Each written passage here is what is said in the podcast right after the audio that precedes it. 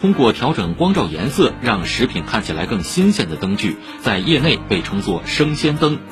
近年来，在各大商店、超市、生鲜市场上运用相当普遍。对于这一现象，不少消费者存有疑虑。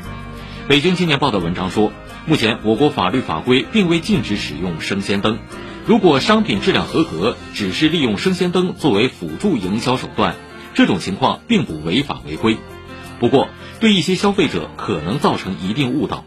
因此，一方面，消费者对使用生鲜灯的商家应提高警惕；另一方面，相关部门也要引导商家适度规范使用。